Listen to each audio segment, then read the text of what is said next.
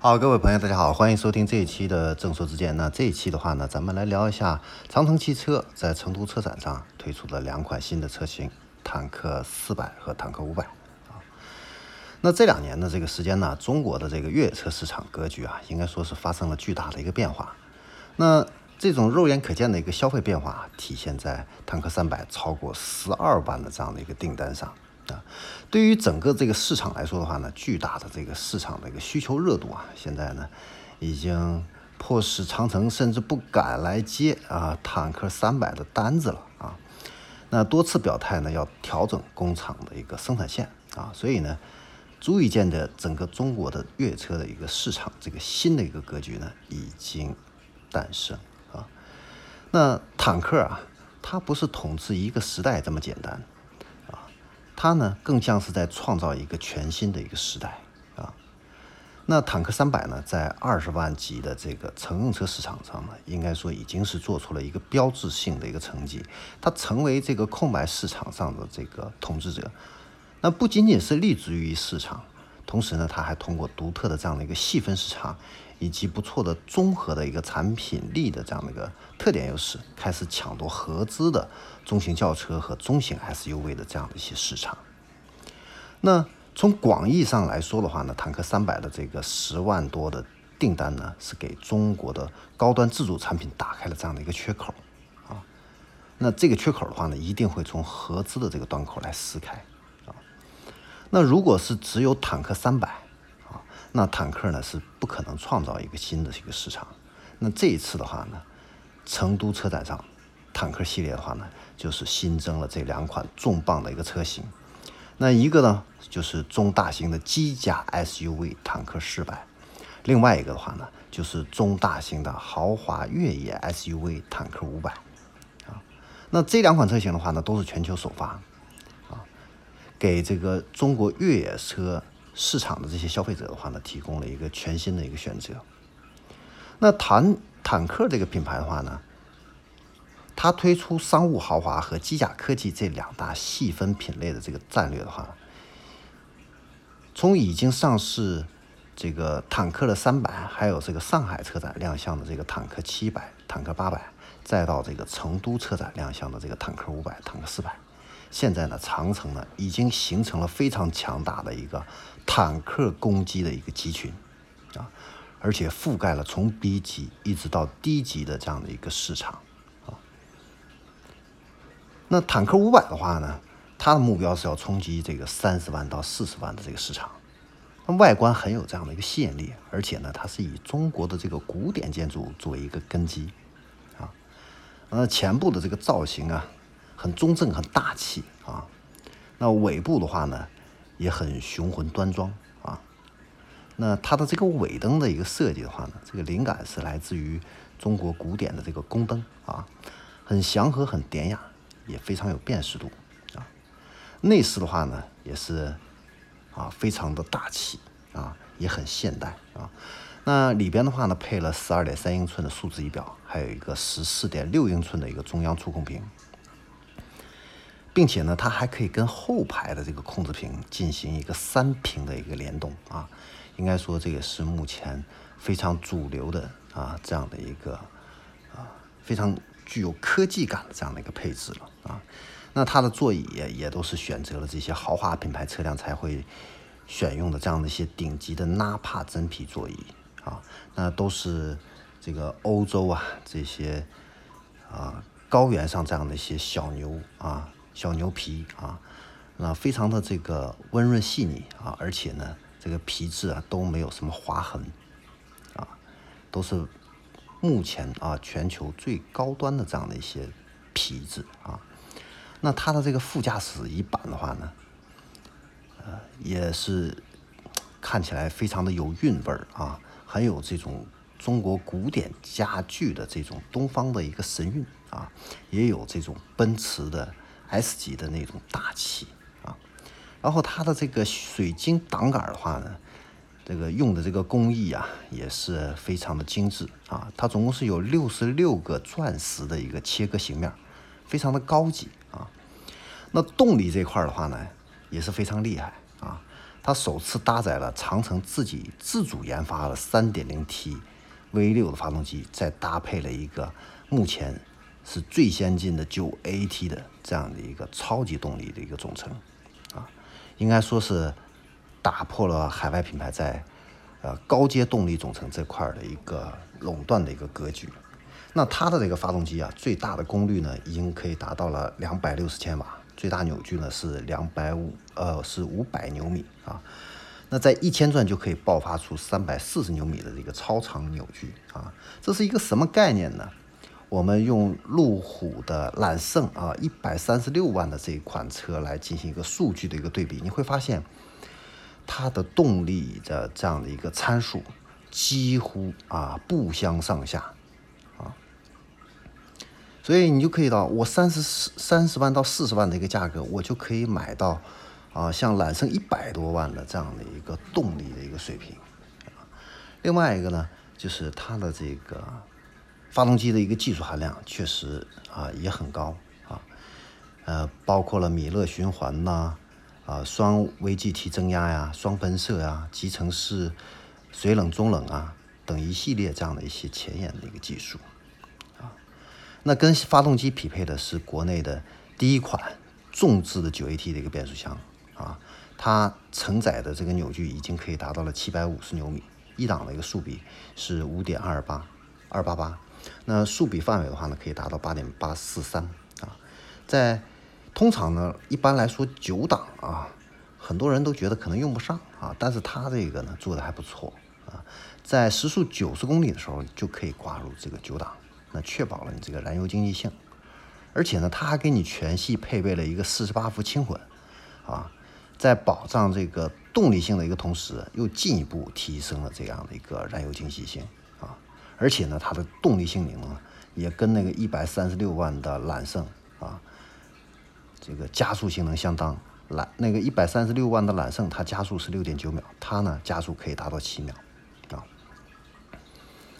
然后，既然是越野车，那就不能不提到就是它的这个四驱啊，它是配备了一个全新一代的智能四驱，具有毫秒级的这样的一个动力分配响应啊，而且呢，它的扭矩容量呢也达到了一千九百牛米，有四种不同的一个驱动方式啊，可以兼顾城市跟越野的一个环境，而且呢，全系是标配中央差速锁和后桥的一个差速锁啊，那。你还可以去选配前桥的一个差速锁，实现呢三把锁的这样的一个硬核越野这样的一个实力啊。那在智能化这个方面的话呢，坦克五百还搭载了呃可以持续拓展的这样的一个 SU 一点五的一个智能驾驶辅助平台啊。那它具有一个高速自动领航辅助驾驶功能，可以做什么呢？你像高速公路、城市快速路。啊，它可以根据导航呢自动的上下岔道，啊，可以自动的变道。如果碰到障碍的话呢，它也可以避开障碍进行一个变道，啊，还可以进行一个紧急的转向辅助等等，啊，这些功能的话呢，目前啊在市场上呢，即使豪华车也基本上就是这个样子了，啊，所以呢，它这个车对标豪华车这一块的话呢，是一点儿都不逊色啊，甚至呢还有过之无不及。那在越野这块的话呢，它还很智能，它配备了一个全新一代的全地形自动识别的自切换的一个系统，这一点的话呢，就方便了很多啊，尤其是一些对这个越野知识啊比较欠缺的这样的一些用户啊，就非常友好。而且呢，它还有一个非常厉害的一个地方就是什么呢？它可以用语音呐来切换全地形的一个模式啊。包括这个涉水模式，那你看我正常的一个去进行一个越野的话，那路况都很颠簸，对吧？那在这种颠簸的一个状况下，你说让我去操控触控屏或者是触这个操作这个按钮去调整这个驾驶模式，根本不现实。所以呢，这个语音切换的话呢，就非常的方便啊。那基本上哈，就这款车，这个。五十万朝上的这个路虎啊，才有的这些越野配置，坦克五百的话呢，都给你安排的明明白白的。而且呢，在这个路虎没有的这个智能辅助这方面的话呢，坦克呢又有一个明显的一个优势啊。那在这个成都车展上呢，这个官方虽然没有给出这个坦克五百的价格，但是呢，官方给出的这个价格区间呢是三十到四十万啊之间。然后我们再来看一下这个坦克四百，坦克四百的话呢，它面向的是一个年轻的消费群体，那采用的是一个无限机甲的一个设计理念。那在外观这个方面啊，它是金属的一个质感跟硬朗的一个线条作为一个主要的元素啊。具有一个非常强悍的这样的一个机械美感啊，也很科幻。那内饰这一块的话呢，它也是通过机甲的这个形面跟舒适科技进行一个融合啊，有这种刚与柔对立的这种美感啊。那官方的话呢，是把它叫做铁汉柔情这样的一个设计理念啊。那坦克四百的话呢，也是。在坦克三百成功的这个基础上啊，也是开始跟这个用户啊进行一个深度的一个共共创，要达到一个千车千面的一个潮品啊，让每一台这个坦克四百的话呢都能够跟别人不一样啊。这个的话呢，我觉得是坦克啊真正能够洞悉年轻客户群体个性化消费的趋势。那这个坦克四百的话呢，会跟坦克七百形成这样的一个坦克系列。非常强大的一个机甲科技的一个产品矩阵啊，来夯实这种机甲越野市场开创者的这样的一个市场地位啊。那坦克五百的话呢，它现在呢也是啊践行这种用户的一个路线啊，开启了一个叫做共创官招募这样的一个活动啊。那他呢是想跟这个用户携手共创。来完善这个坦克五百的细节造型，包括颜色、配置等等啊，要让这个坦克五百呢成为真正的啊，能够让客户惊喜的这样的一个完美之作啊。那现在的话呢，他做了一个活动，就是坦克的一个五百的一个共创官，限量的话呢是一千人啊。这一千人的话呢，你只要付一千块钱的一个定金呢，就可以享受。六个专属的共创权益，什么权益呢？包括优先下定提车、首任车主终身免费基础保保养，然后共创官专属活动，还有交车大礼等等啊。那现在的话呢，这个坦克五百呢，已经啊开放了在这个坦克 APP 上的这样的一个体验官的啊共创官的这样的一个招募的一个渠道啊。那。坦克啊，它的这个市场高销量跟这个快速产品布局背后的话呢，其实啊，长城的这个营销啊是功不可没啊。那近一年的话呢，长城总共是成功打造了坦克三百、好猫、初恋啊这一系列的这些网红车型啊，甚至把这个网红车型大狗的这个命名权呢交给客户啊，让客户。共同的去共创这款车型，那通过这种跨界的一个营销，长城呢是收割了一大波的一个流量啊。那今年的这个上海车展的话呢，长城哈弗更是把第一网红品牌啊直接打到了这个大屏幕上边啊，然后呢，通过这个现场的一个热舞啊、走秀啊，把这个车展搞得像一个大 party 一样啊，而且呢，顺势把火爆到一度停止接单。这个坦克系列呢，独立为坦克的这样的一个品牌啊。那你说要在这个车企里边找一个跨界营销同样出色的这样的一个传统车企啊，可能也只有这个五菱宏光 mini EV 了啊。那这样的一系列的一个操作的话呢，让这个长城呢，应该说在度过了这个二零二零年的这个。疫情之后的话呢，开始是逆风翻盘啊，由这个硬汉转型为网红的这个长城汽车呢，现在呢，其实也给咱们传统车企呢提供了这样的一个可行的转红转型这样的一个道路啊。那为什么这个长城踩点踩的这么准啊？你像这个从哈佛大狗、欧拉好猫、黑猫啊，然后再到柠檬坦克平台。啊，然后再到哈佛的初恋咖啡智能啊，我们大家都可以通过长城汽车为旗下车型和这个技术品牌构思出的这些脑洞大开的这个命名，能够感受到啊，长城它现在这个转型带来的这样的一个变化，那就是更年轻也更个性啊，那不再是以前那种啊很古板的长城汽车了啊，那。给人的感觉呢是眼前一亮，啊，而且呢，它不仅仅是简单的营销思维的这样的一个转型跟创新啊，而且呢，它从体制到机制到企业文化，再从产品的格局到战略的视角，它是全方位深层次的这样的一个革新，啊，那这一切的话呢，其实都归咎于二零二零年啊那一场关于。这个长城生死的这样的一个思辨啊，那成长于中国红利期这样的一个长城汽车的话呢，怎么能够在汽车产业大变革不掉队啊？这个呢，确实是非常考验魏建军的这样的一个智慧啊。那伴随着这个新能源的这样的一个兴起，还有双积分政策的一个步步紧逼啊，那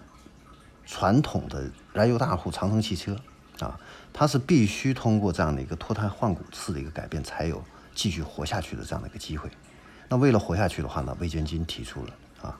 向全球科技出行公司转型这样的一个目标啊，推出了柠檬坦克咖啡三大技术品牌啊。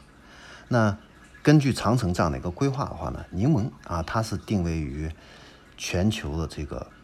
高智能模块化的一个技术平台。啊将还原长城汽车宁明平台打造出的这个产品，啊，更具轻量化、高性能、更安全的这样的一个车型。那这个平台的话呢，它能够兼顾从 A 零到 A 级到 B 级到 C 级到 D 级啊，也就是说从微型车到中大型车这样的一个啊车型级别的这样的一个开发。啊，也涵盖了 SUV、轿车、MPV 三大品类的一个市场，而且呢，还能够匹配燃油动力、混合动力、纯电动、氢燃料四种动力方案啊。那此前呢，这个出尽风头的大狗就是第一款出自这个平台的一个 SUV 车型啊。这是柠檬。那坦克的话呢，它的定位的话呢，是全球智能。专业越野的这样的一个平台，它呢是有 2.0T、3.0T 两款的一个 GDIT 发动机，还有中国的首款的重置的 9AT 的一个变速箱这样的一个组合啊。那你像此前一车难求的这个坦克300，还有这个刚刚发布就改名的这个坦克500，就是基于这个平台呢打造的。此外的话呢，长城还有一个就是咖啡平台。那这个咖啡平台的话呢，是长城。整车智能化的一个品牌，它是基于全新的一个电子电器架构的一个可成长的这样的一个平台啊。然后你像摩卡的话呢，就是基于咖啡平台打造的这样的一款旗舰产品啊。那此外的话呢，今年二月份，长城呢还对这个汽车智能芯片企业啊，北京的这个地平线。进行了一个战略投资啊，这样子的话呢，又开启了长城汽车进军芯片产业这样的一个序幕。那三月份的话呢，长城又发布了它的全球的一个氢能战略啊，宣布呢年内会上市第一款氢能的 SUV 啊。不仅如此的话呢，长城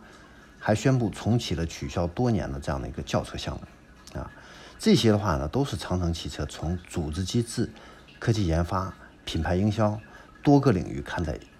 一系列改革和创新带来了一个良好的一个改变，啊，那为了应对这些管理上的一个问题啊，那魏建军甚至给起了这样的一个硬核的一个名字啊，把他们叫做作战单元，啊，那现在的话呢，长城旗下每个产品都会设项目总监，统筹这个开发、营销、渠道这些环节，那这些环节的话呢，都有相应的一个总监负责。一旦是每一款哪一款这个车型销量不行的话，他会马上调整组织结构，把人员呢、财务资源呢都挪到这个卖得好的这个车型上，啊，你像这个坦克品牌独立以及好猫这个跨界的一个营销啊，都是这个机制带来的这样的一个良好的这样的一个效益啊。那长城呢，今年在六月二十八号举行的这个长城二零二五的一个战略发布会，还有这个第八届的一个科技节开幕式上，啊，发布了它的二零二五战略啊。那我们看这个战略的话呢，未来长城呢是要通过绿色碳中和啊，然后认知的一个智能化。以及它要打造非常重要的就是全球潮牌潮品啊，这个是现在长城非常重要的一个标签啊。另外呢，还要做共玩、众智、众创啊这样的一个目标。这个的话呢，我认为也是我们传统车企啊未来转型的这样的一个目标啊。那通过这一系列的一个改变的话呢，长城要实现一个全球化的一个目标。啊，那二零二三年要实现这个长城首个的一个零碳工厂啊，建立产汽车产业链条的一个循环再生产这样的一个体系。那二零四五年的话呢，长城呢要全面实现这样的一个碳中和。那我们来看的话呢，长城呢它是通过这一系列的一个操作，完成了整体品牌形象的这样的一个转型啊。那坦克系列啊。这样的一个产品的一个推出啊，我们可以看到它正在重塑我们传统 SUV 这样的一个市场啊。那当然，我们也期待长城汽车的话呢，以后能带来更多更好的产品给到我们国人啊，也让我们能够享受真正的国货之光啊。好，这里是正说之见，那我们这一期的话呢，就给大家分享到这里，我们下期再见。